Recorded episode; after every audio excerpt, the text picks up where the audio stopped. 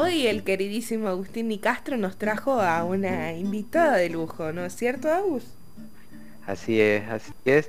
No solo eh, una invitada de lujo, sino la verdad que eh, me siento muy, muy contento de que haya aceptado la invitación del día de hoy. Eh, voy a comentarles por qué primero. nos conocimos el viernes pasado. yo, por supuesto, ya conocía la editorial sabía muy bien el trabajo que vienen realizando, que es increíble. Eh, creo que es ideal para este tipo de, programas, como por ejemplo Postmundo, porque es eh, replantearse eh, las formas en que hoy estamos trabajando distintas cosas y esto, por ejemplo, es replantearse la forma en que existen las editoriales.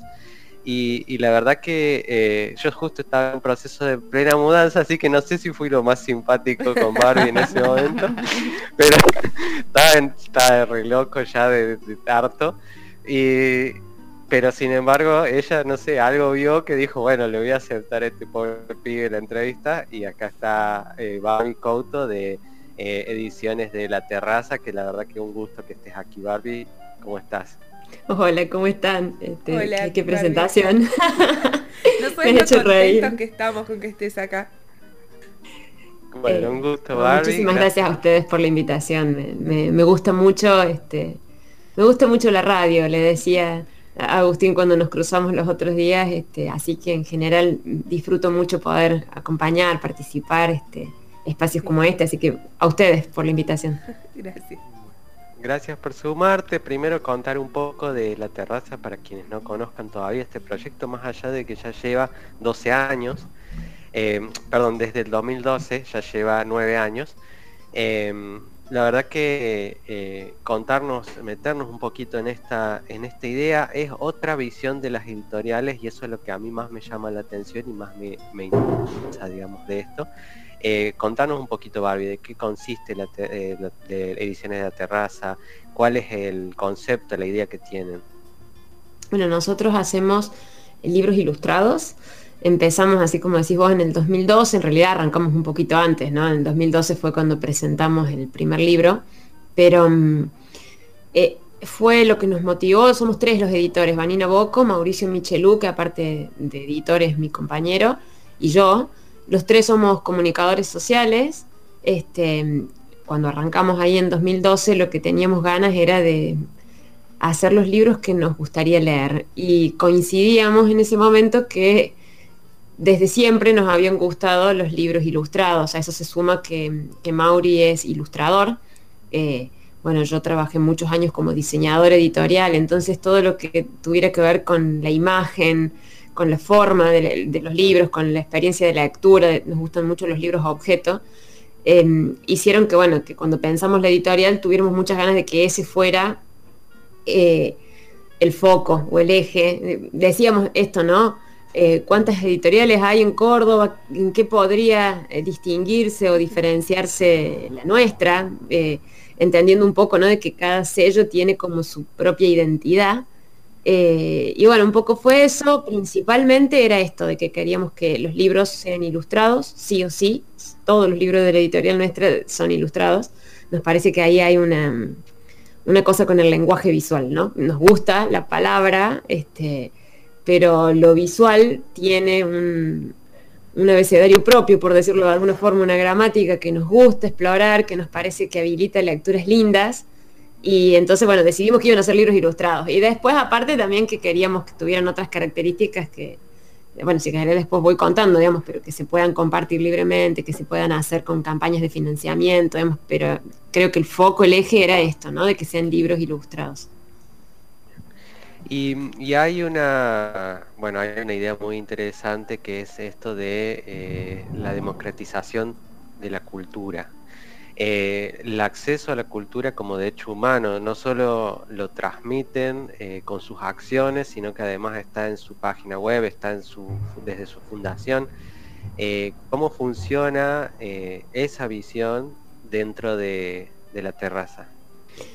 Yo, yo, creo que eso, un poco volviendo a lo que decía recién, ¿no? Este, me parece que hay como una identidad que viene o por lo menos en los sellos independientes yo siento que es así, que hay algo que los editores le transmiten a su editorial y que dependiendo sus intereses, sus trayectoria, sus viajes, sus lecturas, bueno, algo de eso se impregna.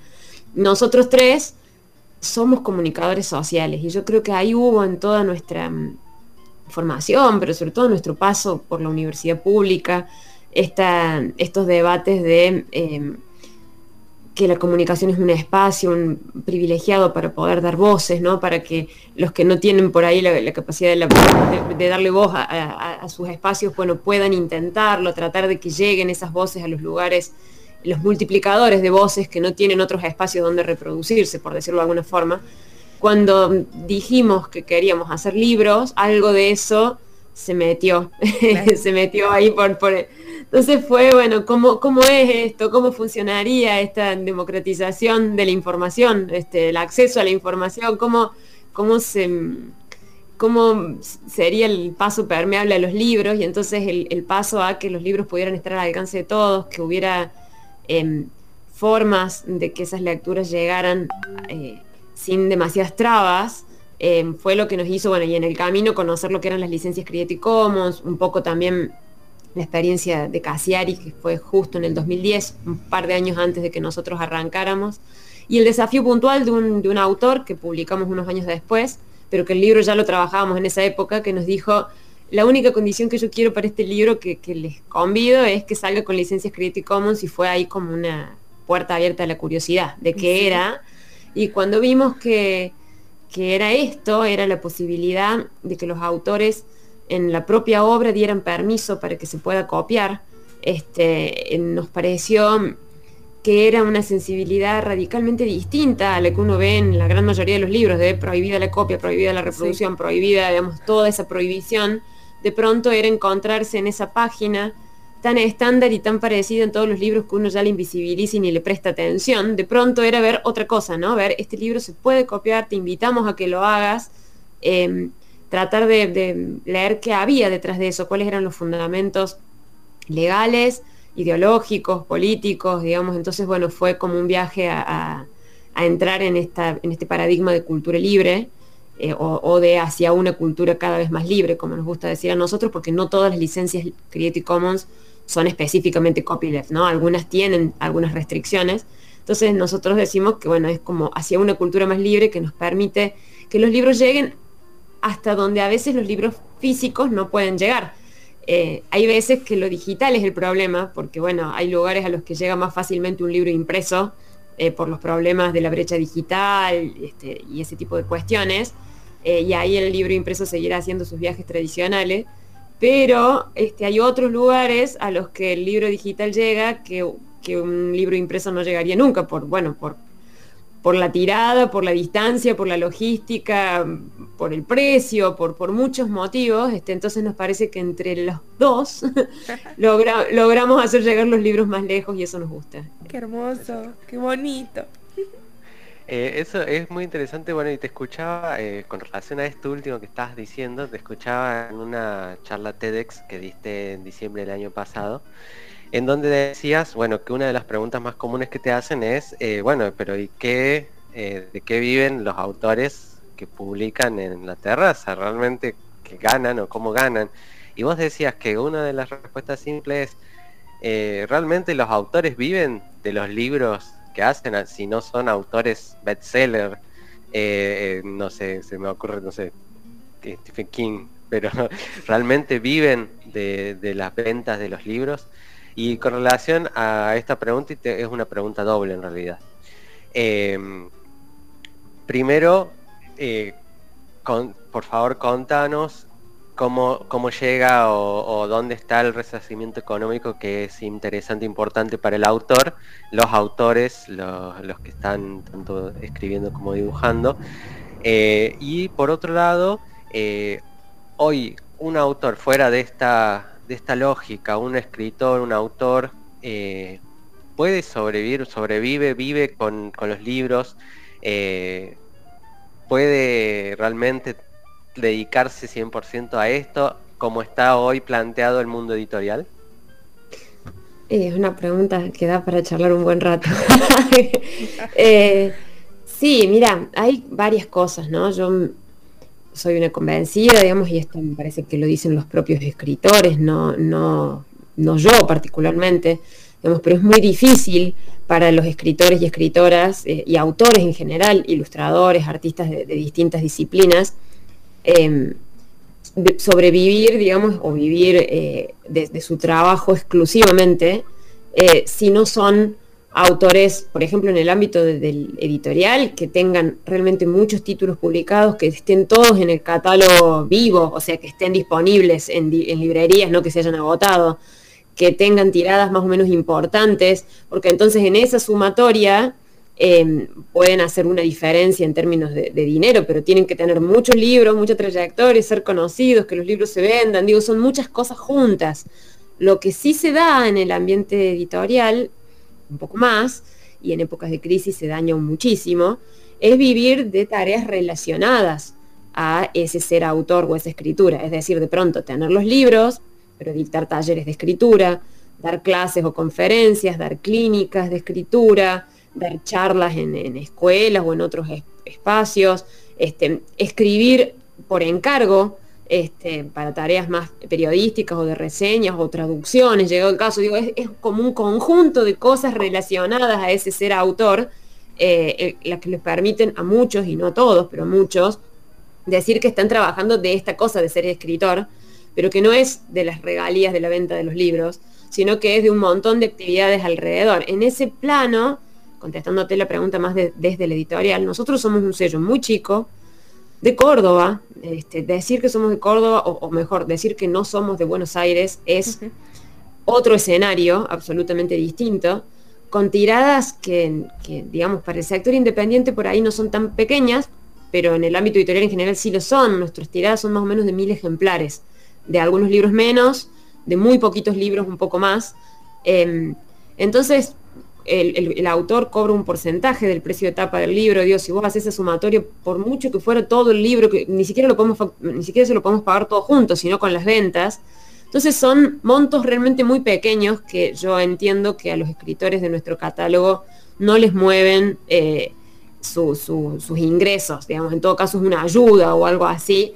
Pero, por ejemplo, prestarle atención a, esto, para nosotros es muy importante, estar prestando atención en la sustentabilidad de los escritores, de los ilustradores y de nosotros mismos como editorial, porque mm, pensar en un proyecto sin pensar en cómo va a ser su sustentabilidad es parar los sobre cimientos muy frágiles. Este, si uno, está, si uno quisiera decir, bueno, llevo adelante este proyecto y vamos a hacer todo gratis, bueno, pero y el, esfuerzo de quienes lo hacen, de quienes lo llevan adelante, digamos, eso por, mucha cuestión em, de generosidad que uno quisiera tener o de apuesta por lo gratuito eh, que quisiera tener, bueno, eso anclado a políticas públicas o a cualquier otro tipo de, manifestaciones este, que tienen que ver con lo económico, que si no les presta atención el proyecto no va a sobrevivir. Em, nosotros, de hecho, en la editorial hemos puesto, la gran parte de nuestro trabajo como editores ha sido siempre em, sabemos decir que es un hobby, es un hobby caro, digamos, un hobby que nos lleva mucho tiempo, pero también vivimos de, actividades relacionadas con lo editorial, con dictar charlas, con hacer talleres, con, editar, este, hacer servicios editoriales, con todo nosotros igual que como decía recién con los escritores, para los editores es lo mismo. Eh, la edición de Ediciones de la Terraza tiene que ver con un montón de otras cosas relacionadas con nuestro ser editor o ser editora. Em, pero reflexionar sobre eso y tratar de ir moviendo acciones que apuntalen em, la, sustentabilidad del proyecto son importantes. Eh, por ejemplo, em, apostar a diferentes maneras de financiamiento. Nosotros a veces hacemos la inversión nosotros para los libros, pero también ha habido casos este, de, de, acceder y presentarnos a cuanta política pública haya, ¿no? Compras de la legislatura, fondos de estímulos de los distintos niveles estatales, eh, por ejemplo, tuvimos la enorme este, suerte y, orgullo y todas las buenas palabras de haber sido seleccionados por el Plan Nacional de Lectura que compraron cuatro libros. Y la realidad es que esta fue la primera vez que nosotros sentimos que estábamos pudiendo retribuirle a las autoras de esos cuatro libros con regalías que realmente eran importantes porque tenían que ver con una tirada que aparte apuesta a lo accesible porque los libros han llegado a todas las escuelas. Entonces ahí hubo un movimiento puntual que nosotros realmente querríamos que suceda con todo el resto del catálogo para que todos nuestros autores puedan tener realmente ese resarcimiento. Nosotros sí pagamos derechos de autor por las ventas de los libros, pero como te decía, son libros que intentamos que no sean demasiado caros dentro de lo que se puede este, y que son tiradas pequeñas, entonces en realidad, eh, y que con nuestra estructura vamos este, haciendo las liquidaciones eh, en, los tiempos que vamos pudiendo, digamos, es toda una cosa muy artesanal nuestro sello, que por suerte los autores que tenemos en nuestro catálogo nos acompañan y son como nuestros principales cómplices en este crecimiento que vamos queriendo dar. Eh, y para cerrar, que era el, eje de la charla TED, esta pregunta nos la hacen mucho asociada a qué pasa que nosotros damos los libros gratis, ¿no? Eh, y ahí nosotros, primero que no creemos que sea tan así, creemos que cuando nosotros estamos dando los libros digitales es con el convencimiento pleno de que estamos devolviéndole a la sociedad lo que podemos en función de todo lo que hemos recibido eh, en términos de otras lecturas y en un montón de otras cosas que creemos que hay ahí como una ida y vuelta de lo comunitario que nos gusta. Y aparte que lo que estamos abonando en términos de mostrar los libros en vidrieras eh, exponencialmente más grandes, eh, al hecho de estar el libro disponible en, internet, como que pudieras ir a una librería y hojearlo y que esa librería estuviera en cualquier parte, digamos, vos lo podés hojear, también es una puerta que nos ha abierto muchísimas ventas desde bibliotecas o librerías que no son de Córdoba, que pueden hojear los libros y entonces se comunican para comprarlos, de gente que dice lo compré en PDF pero ahora lo quiero regalar y quiero regalar el libro impreso. Entonces, este eso es algo que hacemos mucho los que compramos libros digitales, es después buscar el, físico para regalar, es una clásica. Es un clásico y también para tenerlo. Yo tengo la idea, yo hace unos años que, me considero una lectora digital eh, empedernida, digamos, ¿no? Estoy cada vez más explorando los soportes digitales, más allá de que también soy amante de los libros impresos, pero me he dado cuenta, después de estos últimos años, es que me, permiten em, una selección mucho más cuidada y mucho más fina y mucho más hermosa de cuáles son los libros que quiero realmente en mi biblioteca. Porque los leí, la experiencia de lectura la tengo, sirven su fin, este, los puedo reseñar, los puedo compartir a muchos de ellos, no, no todos, no estoy, no estoy hablando solo, de, no, estoy hablando los míos, estoy hablando de los libros digitales que, leo, puedo compartir citas, puedo hacer todo un ejercicio digital interesante, pero si realmente quiero la perdurabilidad, ese libro lo voy a buscar.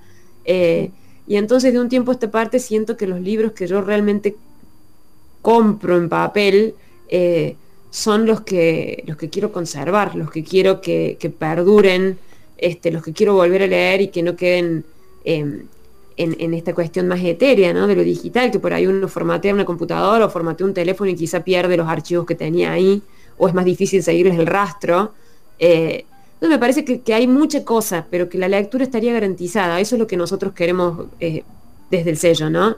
Si no lo podés, eh, hay un poco ahí de, trabajo que hemos aprendido de muchos amigos teatreros a lo largo de los años de, de la gorra, de esta misión de la gorra de vos podés mirar, podés ver el espectáculo, podés disfrutarlo. Si te gusta, este, podés colaborar con nosotros. Este, si no podés ahora, no importa, sos nuestro invitado. Este, y quizá más adelante puedas, de alguna otra manera, colaborar con el proyecto. Y nos parece que esos conceptos tienen todo que ver con lo que nos gusta. Entonces, de pronto que los libros estén ahí, invitan a que cualquiera los pueda leer cualquiera con las limitaciones propias de Internet, ¿no? Porque incluso ahí uno necesita tener un dispositivo, necesita tener Internet, digo, pero quizás son más, más accesibles para mucha gente esos accesos que, la compra y el envío de la logística de un libro en físico.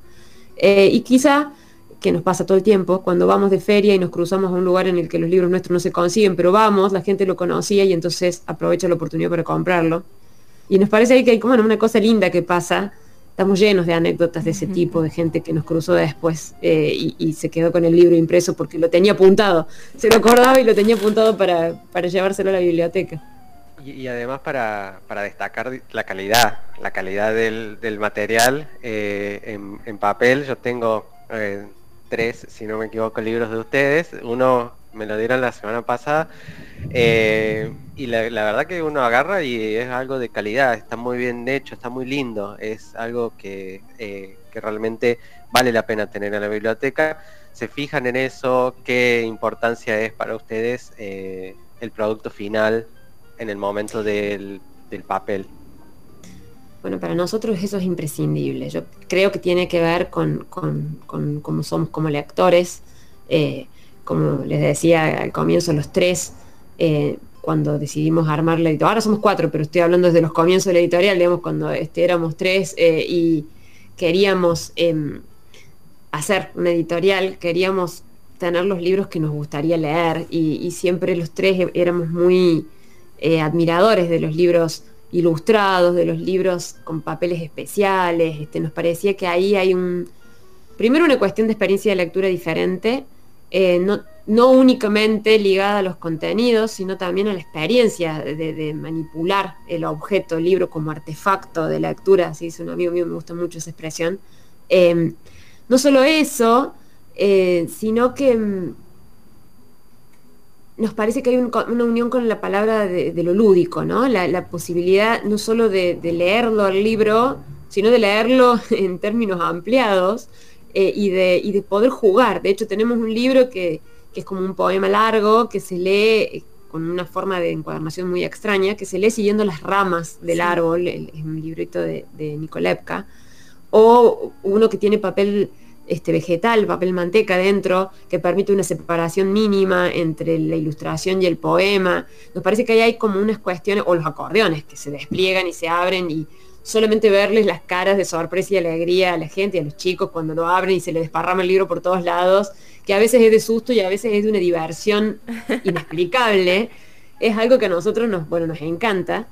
Eh, y yo creo que ahí lo que tenemos también es que eh, el, crédito lo tengo que dar, digamos, este, Lucas, Gatón y, todo el equipo de Premat, que es la imprenta en la que nosotros hacemos nuestros libros desde hace por lo menos seis años, eh, son, los, son los cómplices que permiten que esto ocurra, digamos, es porque nosotros vamos ahí con una idea delirada y ellos nos hacen todo el asesoramiento de cuál sería el mejor papel, cuál sería la mejor encuadernación, vamos probando cosas, hay algunas cuestiones de encuadernación que las resolvemos nosotros en el taller, pensando en esta lógica, ¿no? De cómo poder hacer, cómo poder explotar al máximo las posibilidades técnicas de la impresión offset eh, con alguna cuestión artesanal que seguro es un delirio nuestro, poner un sobre, poner una cosa que se troquela y se saca, no sé, ese tipo de cosas, y que en, la variable el costo del libro sea el menor posible, ¿no? Es como que son una tríada de cosas que nos interesa conversar y, y no siempre es fácil encontrar este,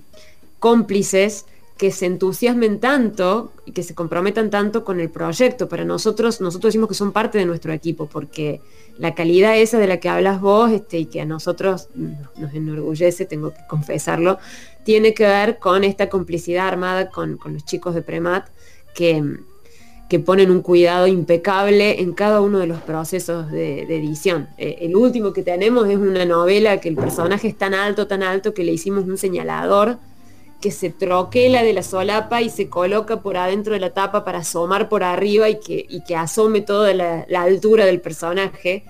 Esas son cosas que nosotros nos gusta planificar cuando, cuando pensamos ah. el objeto libro y después le llevamos el desafío a la imprenta, ¿no? Y, y, hasta acá siempre nos han, siempre nos han dado corte con cualquier cosa que queremos hacer. Qué trabajo, qué lindo, qué lindo trabajo, la verdad. Eh, es lo que decías vos recién, la verdad que debe llevar mucho tiempo, pero la verdad que qué hermoso. Y escucharte encima decirlo, yo te escuchar, eh, recomiendo de paso la charla TEDx si quieren saber un poquito más de, la terraza. Em, la charla TEDx es desde diciembre del 2020, está en YouTube, es muy accesible y hay otros videos quieren saber un poquito más de, la terraza, hay otros videos también que se pueden acceder. No hay tantos, te falta una parte ahí, una pata, pero hay, hay para saber más de, esta, de, esta, de este proyecto, de este trabajo que se está haciendo, que es impresionante. Y escucharte hablar, eh, Barbie, es, eh, es muy emocionante porque lo decís con una emoción y un orgullo y estás tan contenta y, y es, es, muy lindo y es un proyecto que eh, la verdad que, que da una vuelta, un giro eh, al mundo editorial. Más o menos, yo soy lector, no, no estoy dentro del mundo editorial, pero los que conocemos más o menos lo que es la literatura, sabemos que el mundo editorial no, no tiene estas vueltas. Y, y la terraza le encontré un giro que la verdad que es sumamente loable, interesante y que es replicable al 100%. Eh, eh, gracias, gracias. Además es que a mí me estoy y no estoy de acuerdo. Me parece que hay mucha gente este, en el mundo editorial dándole giros diversos. Eh, y capaz que el mejor lugar del mundo para ir es una feria y ponerse a hablar con los editores porque encontrás enseguida cuál es el giro que le quiso dar a su catálogo. Eh, el nuestro viene por este lado, eh, pero hay otros, hay otras editoriales que también están trabajando algunas cosas parecidas, este, desde las licencias libres o desde la cuestión de los objetos. Yo, por ejemplo, la editorial que ganó el premio Burnichón este año, que se llama Cielo Invertido, tiene materiales que, oh, por qué cosas preciosas que son. Eh, y, las he escuchado en, entrevistas contar, digamos, lo que ellas entienden en el vínculo entre imagen y texto, y es muy parecido a lo que pensamos nosotros, por ejemplo, en términos de los lenguajes. Eh, entonces hay ahí como, como, digo, hay algunas sinergias que se van dando dependiendo del tema, ¿no? Uno va notando que con algunos editores tiene cosas compartidas en algunos temas, en otros no. Eh, y ahí justamente está la bibliodiversidad, la posibilidad de que entre todos podamos hacer un mundo editorial que sea así como para volar la cabeza, ¿no? Me parece que eso es. Ahí está la, ahí está la, el encanto y hay de todo. Por suerte, yo tuve el, bueno, nos conocimos en la feria del libro en el espacio Borombiza, en el patio del Cabildo, que éramos 34 sellos locales y casi que te diría que son 34 formas distintas de entender la edición local eh, y todas muy buenas. Entonces, eh, realmente fue muy, un gran orgullo formar parte de ese espacio y ver lo que están haciendo los colegas, eh, porque, nada, porque vos, vos estuviste, no sé si tuviste oportunidad de pasar por más stand, pero la verdad que yo volví tan feliz de, haber participado y de tener de primera mano lo que están haciendo todos, este, que, que me llena de ganas de seguir en, haciendo, haciendo feria, que las extrañaba mucho, este, y, y si seguir en esto de los libros, que para mí realmente es muy divertido. Qué lindo. Bueno, qué lindo. Muchas gracias, Barbie. No sé si desde el piso les quieren hacer. Sí, en realidad, Barbie? te comento, nosotros somos Postmundo, este, creemos que el fin del mundo ya llegó, estamos transitando un devenir hacia la nada o hacia lo que se denomina apocalipsis, y entonces siempre tratamos de preguntarle a nuestros invitados es cómo creen que es editar en el postmundo. Ay, bueno, me parece que este, la pandemia nos puso exactamente en ese lugar. ¿Cómo, cómo editar, este, cómo editar desconociendo todas las reglas y las tradiciones básicas del mundo de edición? Este, de pronto fue el desafío que tuvimos el año pasado. Estamos todos encerrados en las casas, no hay ferias, no hay viajes, las bibliotecas están cerradas. ¿Cómo va a ser la gente para leer? Eh, y yo creo que eso revolvió muchísimo el, piso editorial. Este, de pronto las editoriales estaban saliendo a ver qué era un EPUB. Em, empezar a leer en digital, empezar a decir, che, pero la gente sí lee en digital. Las estadísticas decían que no hasta el año pasado y de pronto en realidad la gente sí lee. Eh, yo creo que, em, que, a ver, ¿qué puedo contestar con esto? Parece que pensar que el fin del mundo está llegando es una forma de soltar, de soltar de soltar mucho, de soltar el peso de, la responsabilidad de todo lo que va a venir, moverse un poco más suelto y, decidir hacer con lo que hay a la mano. ¿no? Este, hoy estuve con, en un taller de edición digital que se llamaba Jardines Digitales con una editora de la editorial Muchas Nueces de Buenos Aires, que la recomiendo muchísimo también, lo que sabe esa mujer es impresionante. Y decía, estas épocas son épocas móviles, flexibles, todo está cambiando de un día para el digital es este, pero mañana capaz que no exista más. Me parece que mm, eso está en tu pregunta, ¿no? ¿Cómo editar en esto que parece que es el fin del mundo?